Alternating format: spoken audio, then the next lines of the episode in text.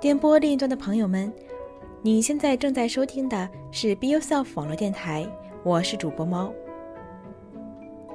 本期做客小访谈节目的嘉宾是来自日本广岛大学文学研究科博士在读生，我们习惯称他为百科全书的副长。他曾担任广岛大学中国留学生会会长、西日本地区留学生会副会长，并创立了广岛大学中国留学生记者站。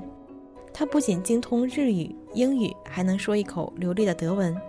我们通过出生这个组织相识，在出生里，他的存在可以说是一本百科全书。无论你是有日语还是英语问题，无论你的问题是包含了文学还是文化，甚至是医学医药，他都能在第一时间给予回复。就是这样的一个他，有着怎样的一段留学生活，又是怎样的经历造就了一个问不倒的他呢？让我们一起走进副长的留学生活，了解文学博士的另一面吧。我怎么称呼你好呢？嗯，就副长就行。就副长行。我还想想问你那名字问题呢。那个，就最开始的时候是这个样子的。最开始的我的名字是 Masahiro，这个名字的来由呢，是有一次大二的时候，嗯，去网上不是有一个测试嘛，完了就是就是测测你的日本名字是什么。那个时候十几岁，嗯，嗯，所以说就是说比较中二嘛。而且现在不中了，嗯，现在就就但是折二。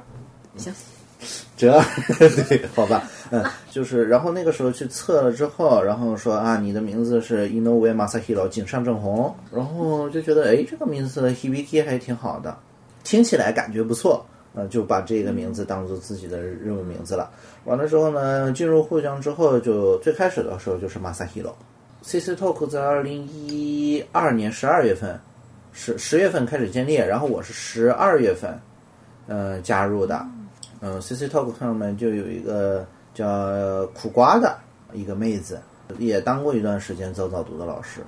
完了之后，就是跟她关系比较好的，当时就是 CP，就是 CC Talk 上面的 CP。后来不是有一个大炮组，嗯不是那个对大炮组，啊，不是我们这边叫胖次组。然后呢，我我又我又不愿意出头，我就是喜欢当那种二八萨波那种参谋长那种。然后我就说，我说这样吧，苦瓜你是大将，我就是副长。啊，于是就我这副长。嗯，然后就是说，从那个时候开始，就是名字就正式改成 Masahiro Fukujo。啊，嗯，就是老人的话呢的人呢，就会叫我马那个 Masahiro，然后呢，呃，简化了之后就变成马嫂，嫂子的嫂，嗯，就马嫂。然后哎所以所以现在那个帕帕还经常叫我马嫂。哦，是这样出来的，有好长一段历史，这个名字嗯，。对，就是一三年二月份的时候，就是大炮组和胖次组合并了，叫胖子炮。嗯，然后那个原来的那个叫呃杜进老师是我们的马内甲。我记得我看见过你发过一个工资条，嗯，那个是什么时候？那个就是一三年的一三年的时候四月、五月、六月，那时候你你那张工资条很有意思，那当时是给的现金吗？对，现金，人民币现金。那个时候是我是第一批，就是互相网正式签约的。那你怎么样加入那个出生早早读的呢？出生早早读是一四年的时候了吧？一四年的时候，我这边刚好考上博士，嗯，然后各方面还比较闲，然后回 CC Talk 上面一看，就是变化就比较大。然后呢，唯一一个还在的就是就是我比较熟悉的，就是早早读。嗯，所以说，然后呢，那个时候正好那个同仁啪啪也在招人嘛，然后我就说，那我就算我一个呗，然后就加入了。因为我搜到以前的课表，就是一五年的时候，嗯还有你你在那个对，早读课堂里面还有课，一五年的话，早早读的课是那个应该是就是漫画日语了吧？嗯然后之前的话，其实我一直是在大厅做那个动漫台词精读。嗯，偏向动漫一系列的。嗯，对是，因为自己兴趣偏向这个呢，还是因为觉得大家因为就是之前怎么说呢，就是觉得日语当时当时日语大厅其实还没有像现在这么丰富的这种课堂，嗯，所以说基本上你说到日语的话，那就是教材、动漫，嗯，就只有这两个方面。那把话题拉回来啊？我想问一下，你是从大学开始学的日语对吧？对，大学之前接触过日语吗？大学之前你要说接触日语的话，从小就接触了，怎么讲？因为就就是大概三岁左右的时候，嗯我我父亲就是买了一台那个红白机，啊，知道对于男生来说的话，对于日语的接触更多的就是从游戏开始。嗯，拿过来之后呢，就是对那个，然后真正就是说开始有意识的去了解日语的话呢，就是高中的时候。高中的时候呢，然后自己那个时候有我们有一本那个游戏杂志叫《电子游戏软件》，嗯那个上面就会每一期都会有一个日语原地，啊，那个时候呢，就开始介绍假名，介绍发音，然后介绍一些历史文化呀，日关于日本的。然后从那个开始开始，就自己有意识的去了解日语和日本文化了。嗯，高考的话本来是没有打算报日语的，然后我是属于是被调剂过去的。啊，就调剂到日语对，调剂到日语。然后，但是呢，就是说自己本身也对日语这个专业比较感兴趣嘛，嗯然后呢就说那就这样去吧。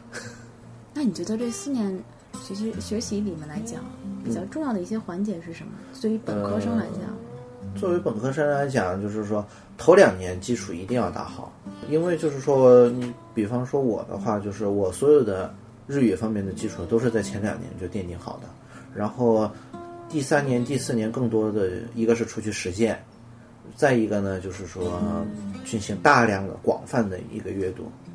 这里面说到的基础的话，指的是嗯，就是发音，呃，从发音到常用汉字的记忆，然后到那个常用单词，然后到句型表达。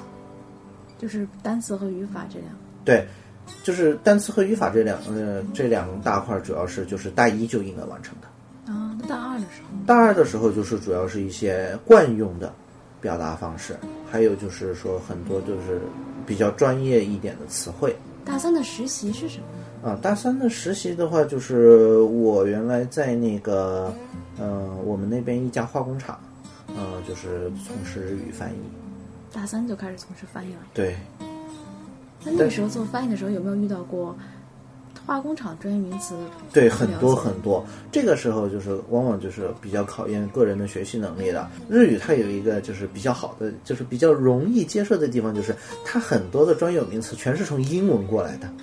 你只要变一个发音，它就是，它就就是说你这样说，别人肯定能够理解，或者是说你就是你在网上查的话，大致发音是这个样子的话，你一定能够查在那个日本雅虎上面一定能够查查出来相应的单词。嗯，然后就是说你就把那个音调确定下来就行了。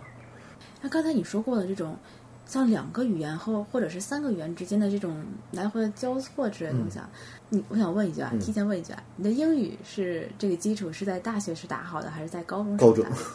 因为我上高中之后，我就从来就没有听过英语课了，但是你的英语依旧也很不错，对吧？嗯就是托业裸考八百零五，就这句话一定给你留下来。好吧？嗯 那两个语言之间的交错这种感觉啊，嗯，你有没有觉得就学英语和学日语的中间会有一些相同的地方？怎么说呢？就是相同的地方肯定是有的，因为就是说现在日语的语法基本上是借鉴的英语的语法过来的，但是就是说整个大体上面的话是没有太大的问题的，也还好。但是呢，就是说对于初学者来说，不要轻易的去尝试双语的切换，因为你在学，你在就是说一个语言学到一定程度之后。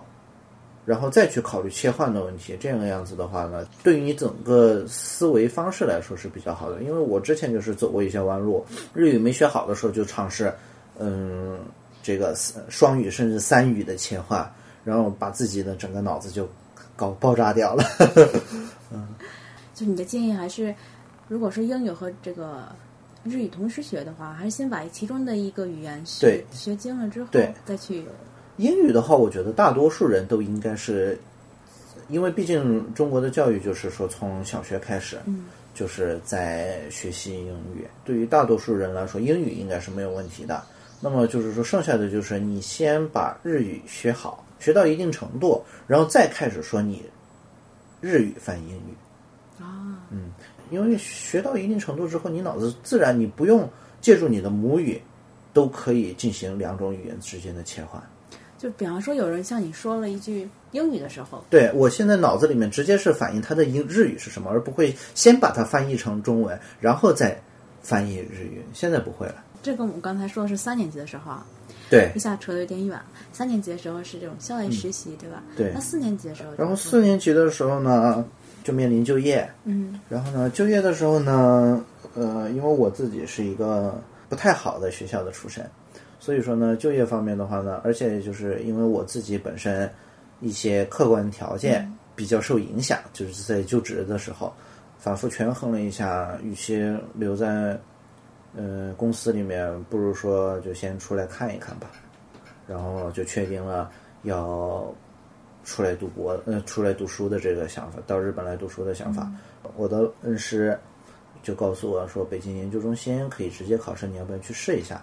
然后我就说，那反正也是一条路，那我就去试一下。然后很幸运的考上了，所以说就直接就免除了研究生的那半年到一年，然后就直接考进广岛大学，然后成为了一名硕士研究生。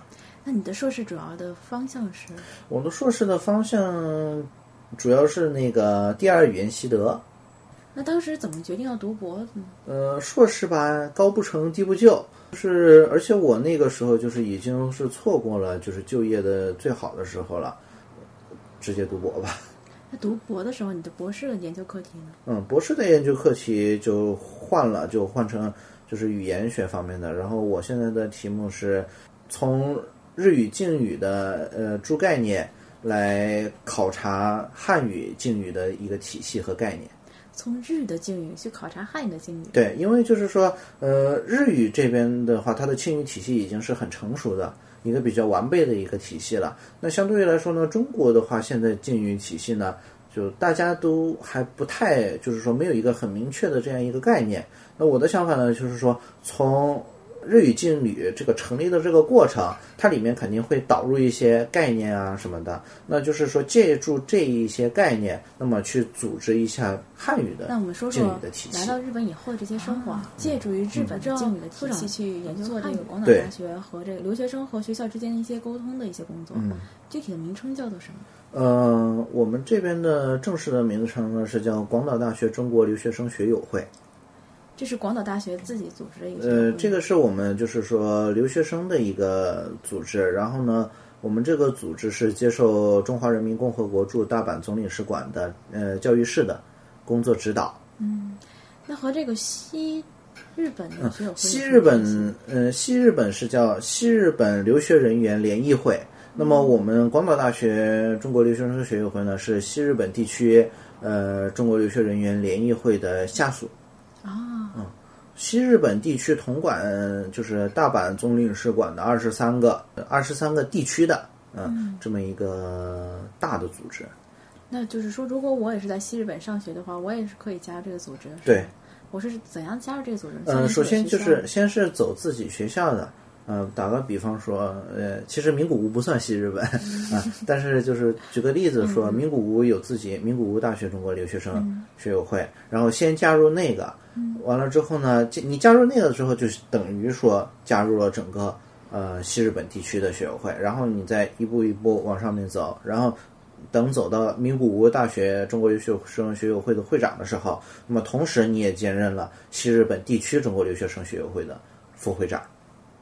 那就证明副会长有很多嗯，对，副会长有很多，啊。那会长呢，也是学生吗？会长也是学生。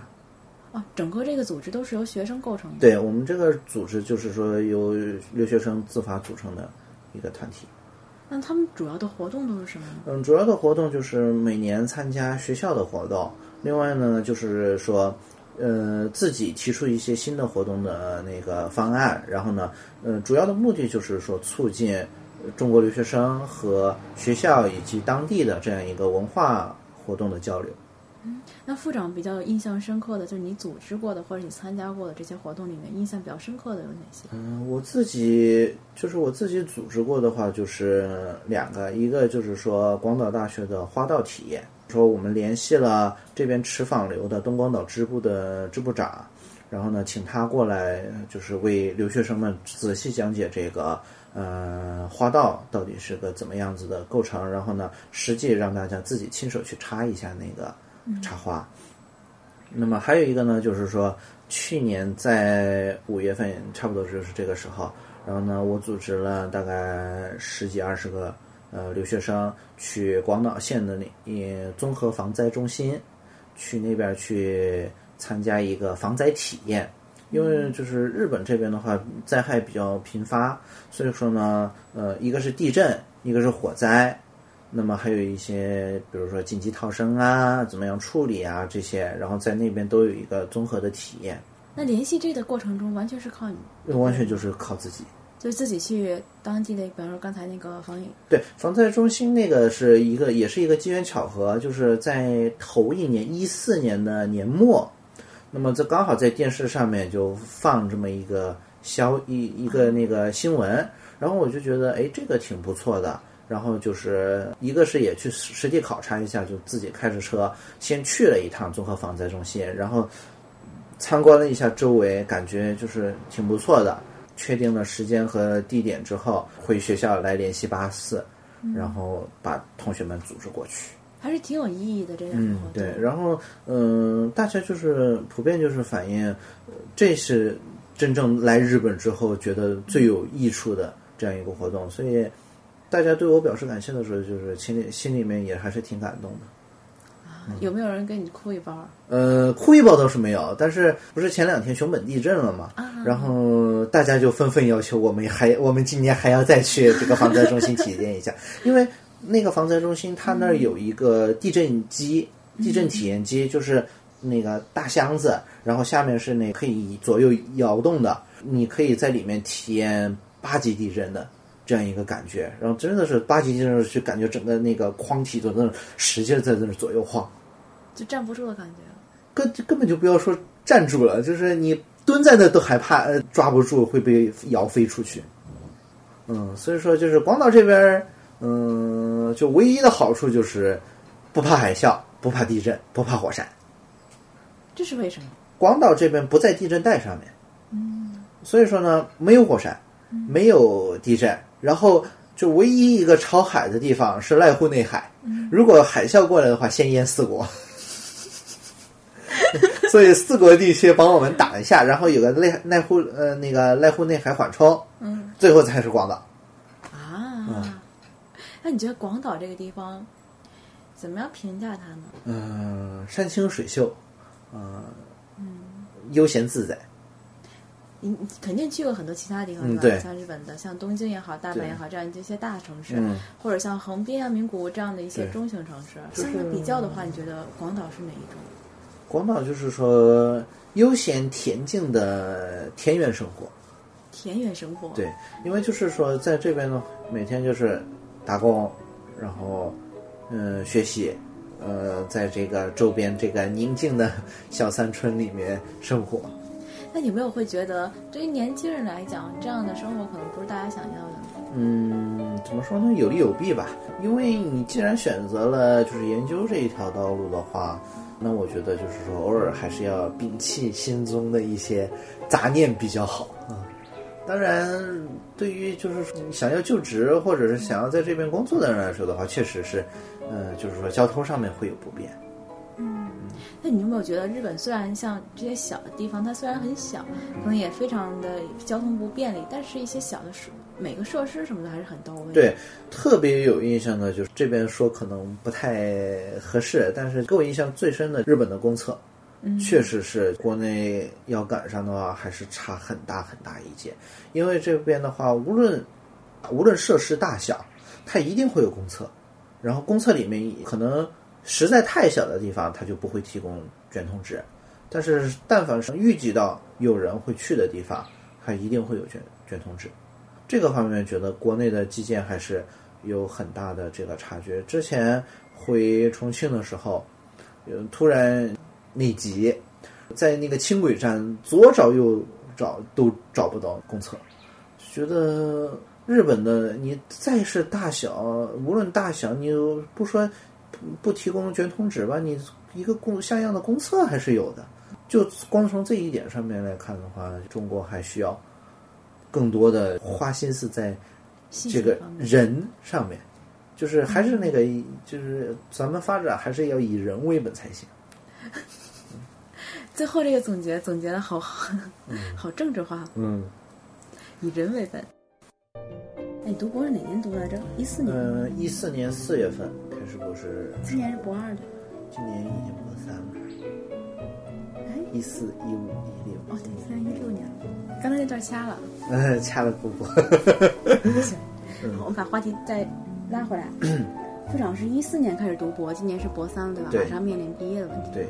博士是要写一本书吗？大概来说的话，厚度是一本书的厚度。嗯，大概在啊十五到二十万字这个样子。说起来十五二十万字很多，但是因为你要详细的阐述你的观点，并且有相应的这个事例来佐证的话，十五到二十万字其实不算很多。哎，那就是说你要是要写这个这部论文的话，对，要有很大的阅读量是吗？对，至少来说你自己本。专业方面的知识你必须要了解。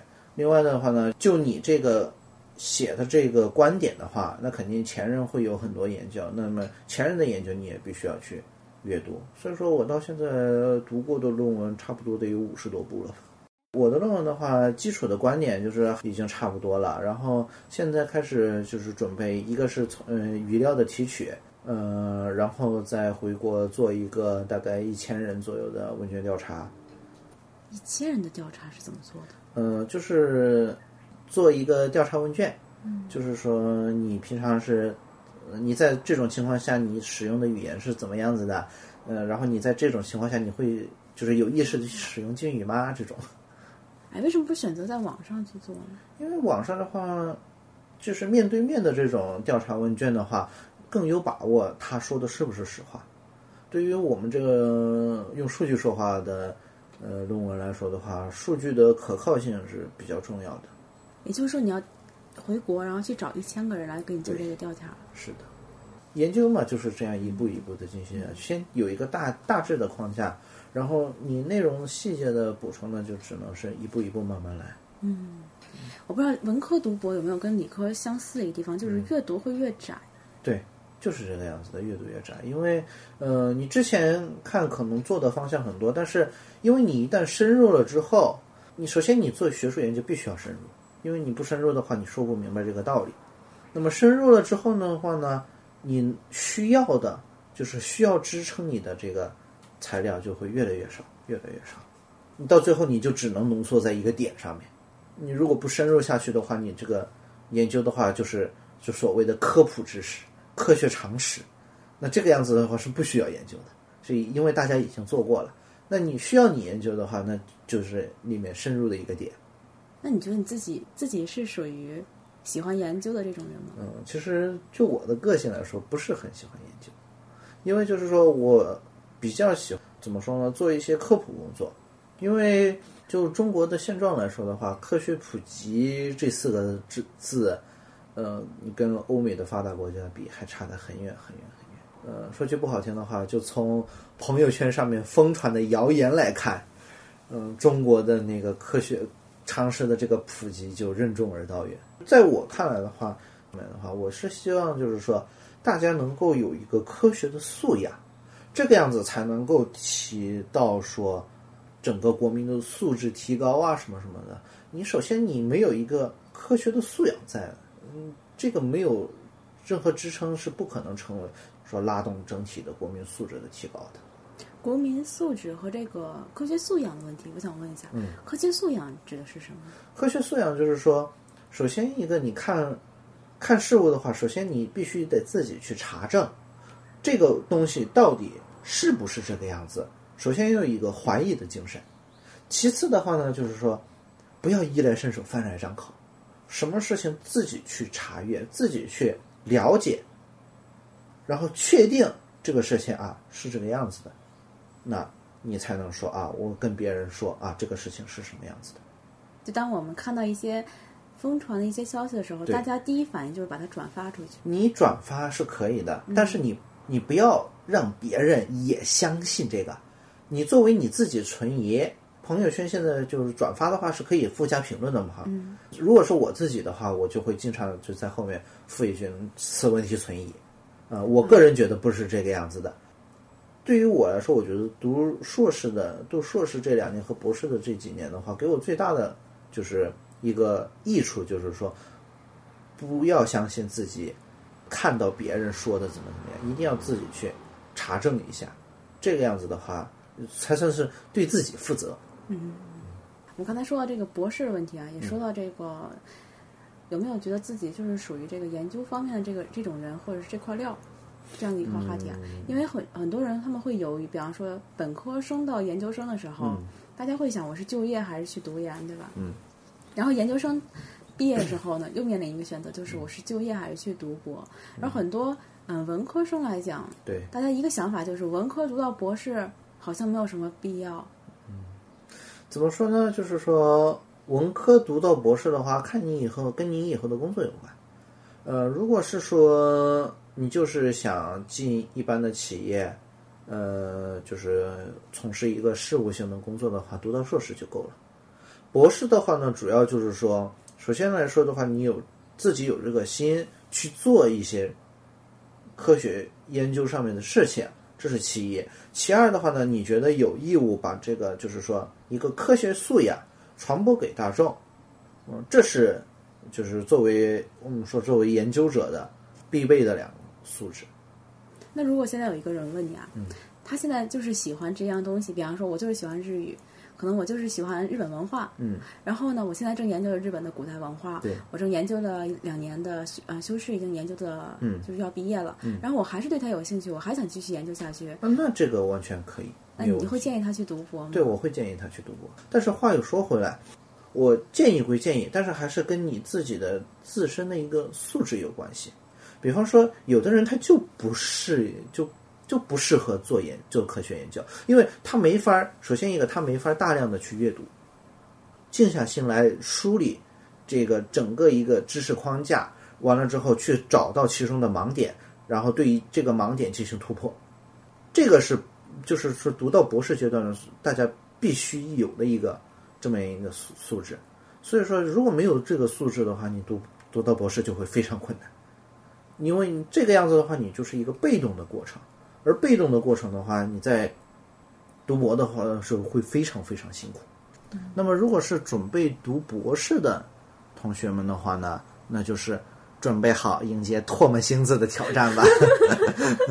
因为因为就是在日本的话，你如果要读博的话，那肯定是要参加学会，那么要在学会上面做发表，然后要投那个学会制，啊，这个是必经的三个阶段。那么你参加学会的话，你坐在下面看人家被骂，那是一种体验；你自己站到那个讲台上面去，自己被骂，又是一另外一种体验了。嗯我们在这边插一下啊，嗯那讲讲副长被骂的经历啊。嗯，我因为是参加国际学会，嗯，倒还好，但是就是说投稿的时候就被骂的比较惨。呃，人就是说，因为国际学会的话，大家就比较含蓄，你不又不是在日本本土，紧张的学习之余，然后一点调剂，嗯，所以大家都不会把国际学会当回事儿。但是日本本土的大会的话呢，就比较严格。首先一个，你的论文的目的到底是什么，一是一定要明确。不明确的话，人家就问你，你这个论文到底有什么用？嗯虽然说话是这么说，文科的绝大多数的论文都是没有什么用的，但是你一定要给自己的论文定义一个，因为你首先你自己都说服不了自己的话，你怎么去说服别人？这是其一。那么第二个的话呢，投稿的话就是，嗯、会被说的比较惨，因为投稿的话就正式的是你的学术成果，那么日本的话就是要求的是比较严的。经历了这上三个阶段之后，你离一个就是合格的研究者也就差不远了，就是最后一本呃毕业论文的毕业距离了。论文了。对，因为就是很大多数人其实对于文科来说的话，并不是很了解文科具体在干什么。你就包括就是咱们有好多呃早早读里面的人，好多人都觉得，哎，文科不就是学个语，就是说你打个比方说日语专业，你不就是学个语言吗？但是你真正学深入进去之后，就是我们就要解决很多理论性的问题，比方说，我这句话为什么这里必须要用嘎，不能用哇？啊，我们这里为什么这个句末用 n 可以，用嗯就不行？就是涉及到很多这种理论性的东西。那么你可以说，你可以一句话总结啊，这个是个人习惯，但是个人习惯它一背后一定也有它的理论原因的。这个是语言学方面，还是属于比较偏理科的。那么你像是呃人文社会科学的，比方说呃经济学，那它涉及到一个经济的这个模型，那这个模型它是否能够说明这个问题？它如果你如果不能说明的话，那你是否要考虑换一个模型，或者是说甚至于你自己去建立这个模型？那么这是经济文科的话，主要就是说。呃，本科咱们不说啊，本科就是主要是把这些理论应用付诸于实践。那硕士甚至博士的话，就是要探明这个具体它到底是什么关系。那么你如果也是要说明你的道理，那你就总要说说服人吧。你说服人的话，首先你就得考虑，那我这个有多少的事实支撑？那我这个理论是否合适？那么如果我把这个理论放在别的地方，它是不是适用？就要考虑很多这个，所以说，呃，你看我们文科生平时确实是很悠闲，死线前三天是我们的，就是说 最忙的时候。死线前三天的话，一般都是熬通宵啊，嗯。然后你其他的话，你必须要靠你的阅读量一点一点的积累，尤其是做文学的，呃做文学的你要提出啊，打个比方说，我这这篇文章的读法，那你肯定是读了上百甚至成上千的。古文之后，你才能够说这篇文章应该是这么读的，那它的意思就是这个样子。我刚才听过你这一番话，包括你刚才，就是我没有办法把我的话插进去，因为你 你说的节奏感好强烈，包括你举的那些例子，像什么经济方面的，或者是社会方面的，像文学方面等等一系列，我基本上可以理解到为什么每次当大家就是早早读那个群里面，每次当大家提到一个问题的时候，你总能。以最快的速度能解答出来，其实并不是说你你看到这个问题以后你去现查，而是说这个问题已经在你脑海中。对，所以说为什么说博士要叫哲学博士呢？因为哲学是一个很宽泛的概念，包括温史地数理化。嗯，所以说这个方面的话，它是中它就是我可能说的比较这个说法比较暧昧，但是它是共通的。嗯。就是因为有大量的基础知识和那个总结积累的问题，对。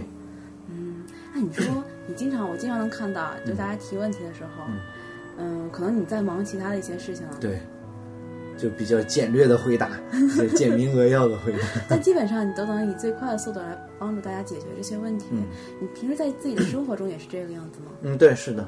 因为我自己就我个性来说，就是我比较看不得别人，就是说。在那儿交际，往好听的说叫乐于助人，往难听的说呢就是自己比较闲。